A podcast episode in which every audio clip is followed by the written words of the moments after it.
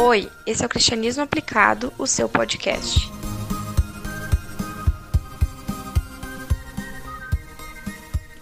Olá, eu sou Alexson Brizola e hoje eu quero continuar a série de estudos sobre o livro de Tiago. Hoje nós vamos falar sobre esse tema, como ser uma fonte de bênção. E hoje nós estudaremos o texto de Tiago, capítulo 3, do verso 1 ao 12 e eu convido você a acompanhar essa leitura. Meus irmãos, não sejam muitos de vocês mestres, pois vocês sabem que nós, os que ensinamos, seremos julgados com maior rigor. Todos tropeçamos de muitas maneiras. Se alguém não tropeça no falar, tal homem é perfeito, sendo também capaz de dominar todo o seu corpo.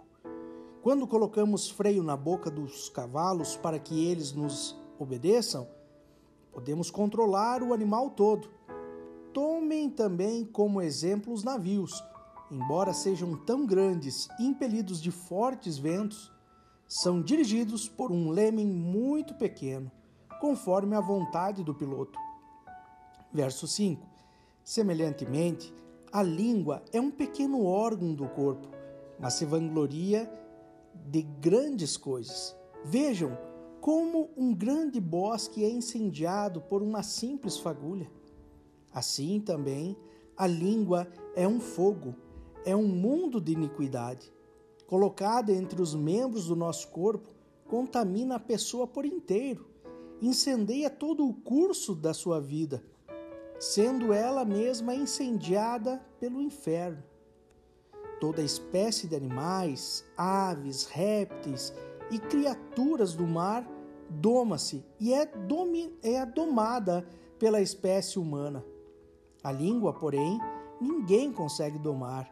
É um mal incontrolável, cheio de veneno mortífero. Verso 9. Com a língua bendizemos ao Senhor e Pai, e com ela amaldiçoamos os homens, feitos à semelhança de Deus. Da mesma boca procedem bênção e maldição. Meus irmãos, não pode ser assim. Acaso pode sair água doce e água amarga da mesma fonte? Meus irmãos, pode uma figueira produzir azeitonas ou uma videira figos? Da mesma forma, uma fonte de água salgada não pode produzir água doce. Esse é o final da nossa leitura até o verso 12. Nosso tema de hoje é como ser uma fonte de bênção. E eu convido você a pensar como funciona uma fonte de água. Porque esse é um dos exemplos aqui que Tiago fala. A fonte de água funciona assim: existe um reservatório onde tem muito acúmulo de água, e esse grande volume de água, né, ele é tão grande que acaba vazando por um determinado ponto. E é esse modelo, é um modelo de fonte natural, onde ela coloca para fora aquilo que tem dentro dela. E não se tem um controle também sobre essa situação. E da, da mesma forma também somos nós. Somos uma fonte, uma fonte onde um dos canais de saída é a nossa boca, é a nossa língua. Então pense comigo que o que nós temos dentro de nós, os nossos sentimentos, serão externados pela nossa língua. A vertente dos nossos sentimentos é a nossa língua. E como como que está o seu reservatório? Se você for pensar assim, você é uma fonte. Como que está esse reservatório? O que essa fonte tem gerado para a sua vida e a vida das outras pessoas. E a primeira coisa que, primeiro ponto que eu quero pensar com você é uma fonte de águas amargas. O que é uma fonte de águas amargas? O texto que nós lemos começa falando sobre a grande carga de responsabilidade que um mestre tem. Quem são esses mestres? São nós, os líderes, aqueles que conduzem o rebanho de Deus. Mas não somente o pastor, mas os líderes que compartilham da palavra, os que conduzem o rebanho do Senhor. A palavra de Deus diz que seremos julgados com maior rigor, seremos julgados por Deus. Pois os líderes são a vitrine do Evangelho e do, e do líder também é muito cobrado. Por isso, não temos como justificar as nossas falhas dizendo que somos humanos, mas nós precisamos cuidar para não servir de tropeço para que para aqueles que nos seguem. Mas isso não é somente algo que é cobrado dos líderes, meus queridos, mas é cobrado de todo o cristão.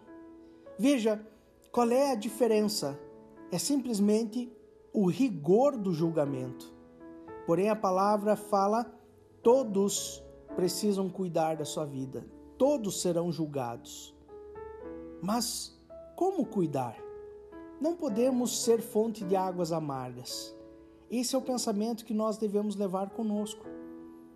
Quando tratamos de água amarga, ou seja, salgada, podemos ver que a água salgada tem pouca serventia ou nenhuma. A água salgada, ela não é potável e não pode ser usada então para ser bebida, saciar a sede. Ela não pode ser usada para irrigar. Por quê? Porque tem um alto teor de sal. E isso torna o solo infértil. Então, o melhor uso da água salgada é realmente nós ir para a praia, tomar um banho de mar, mas a gente também não pode se esquecer de chegar em casa e tomar um bom banho de água doce. Por quê? Porque o sal também resseca a nossa pele. Viram que a água salgada tem pouco proveito?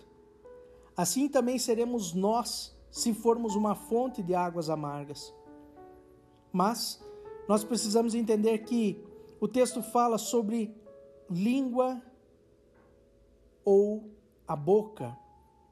E, e essa é uma parte do nosso corpo que mostra o conteúdo da nossa fonte. É através da língua que podemos ver do que está cheio o coração de uma pessoa. Porém, nós precisamos controlar os impulsos que a nossa língua tem. Ela é uma uma das partes que revela todo o nosso desejo carnal. Através da nossa língua podemos ser bênção ou maldição. A palavra fala sobre o poder que essa parte do nosso corpo tem. Ela é comparada a um leme, ao domínio de um cavalo. Fala que é por ela que o ser humano se vangloria das suas conquistas. É a fagulha que pode incendiar uma floresta. E o mais assustador é que a palavra fala que ninguém consegue domá-la. E mais tarde a gente vai falar também um pouco sobre isso. Mas fato é que a língua, ela é incontrolável, ela é venenosa, ela pode destruir uma vida ou várias. E o destino de uma fonte salgada é o inferno, conforme nós vemos no verso 5. Mas o que sai de uma fonte de água salgada e aqui eu vou ler uma série de provérbios que complementam o descontrole da língua para que você possa entender isso. Provérbios de número 10, verso 8 diz: Os sábios de coração aceitam mandamentos, mas a boca do insensato o leva à ruína. O verso 11 diz: A boca do justo é a fonte de vida, mas a boca do ímpio abriga a violência. Verso 13: a sabedoria está nos lábios do que tem discernimento, mas a vara é para as costas daquele que não tem juízo. Verso 14: Os sábios acumulam conhecimento, mas a boca do insensato é um convite à ruína. Dos versos 18 ao 19, ainda do capítulo 10 de Provérbios, quem esconde o ódio tem lábios mentirosos e quem espalha a calúnia é tolo. Quando são muitas as palavras, o pecado está presente, mas quem controla a língua é sensato. Mais provérbios que nos respaldam sobre a falta de domínio sobre a língua. Provérbios 10, versículo 21. As palavras dos justos dão sustento a muitos, mas os insensatos morrem por falta de juízo. Verso 31: A boca do justo produz sabedoria, mas a língua perversa será extirpada.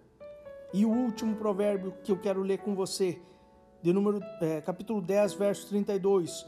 Os lábios do justo sabem o que é próprio, mas a boca do ímpio só contém, só conhece a perversidade. Vejam que existem muitas características e resultados que acompanham uma fonte de águas amargas ou uma língua que não serve de bênção. A fonte de água salgada vai jorrar através da língua algumas características que são desprezíveis aos olhos de Deus. Ela vai jorrar, jorrar o ódio, a discórdia, a imoralidade, a ira, dissensões, facções. Veja, quando eu falo isso, todos esses pontos estão presentes aonde? nas obras da carne, conforme nós vemos lá em Gálatas 5. Algumas aplicações práticas para o nosso dia a dia referente a isso. As palavras torpes, cuidado, pois os palavrões eles precisam estar fora da nossa boca.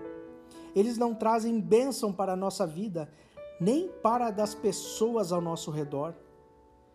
Quando uma coisa dá errada na nossa vida e nós soltamos um palavrão, parece que produz um alívio. E sabe o que é esse alívio? É o fato de alimentarmos a nossa carne e não o Espírito de Deus. Cuidado, cuidado nessa área, meus irmãos. Tenho visto isso presente no meio cristão. Falar mal das pessoas também é um mau uso da língua. O fato de se vangloriar também está no início do texto que nós lemos lá no verso 5, a vanglória é muito combatida por Jesus. Quando Jesus falou sobre a oração pública do fariseu, foi a clara evidência que o fariseu estava se vangloriando na conversa com Deus, conforme nós vemos lá em Lucas 18, 9. Meus irmãos, não fique falando para os outros sobre as, as tuas boas ações. Mateus fala também sobre isso. Essas coisas alimentam a carne e não o espírito. Essas coisas não são fonte de bênção. As palavras que saem da boca de uma pessoa não podem produzir aquilo que desagrada a Deus, pois essa produção resulta em morte. Se a pessoa não for fonte de bênção, não usar a sua língua de forma correta estará afastando as pessoas de Deus. Então, não somente dos líderes, como diz o verso 1, mas todos nós precisamos cuidar com a nossa língua. Abra os ouvidos e ouça que a palavra de Deus está dizendo. Se alguém não tropeça no falar, esse é perfeito, conforme o verso 2. Será que existe alguém que não tropeça no falar? Mas se o próprio texto nos diz no verso 8 que ninguém pode domar a língua. Qual saída resta para nós? A saída que resta para nós é buscarmos ser uma fonte de água doce. E é sobre isso também que eu quero falar com você. Fonte de água doce. A saída é ser uma fonte de água doce. E isso só é possível para aqueles que fizerem a vontade de Deus aqueles que em seu reservatório Deus estiver presente. Afinal, se Deus estiver em nossa vida, estaremos cheios dele. E quando estamos cheios de Deus, o que sair da nossa boca será proveniente de Deus. Agora pense comigo. A palavra fala que Deus tem ciúme de nós. Ele não divide nós com ninguém. Então podemos entender que não existe espaço para, nossa, para que nossa língua fale o que desagrada a Deus. E nos versos finais, Tiago diz que não existe como a mesma língua abençoar e amaldiçoar. Não existe, meus queridos, como encher uma térmica de café e esperar que saia dela chá. Por isso, para conseguir domar a nossa língua, não existe força física ou auxílio de algum psicólogo que possa fazer isso.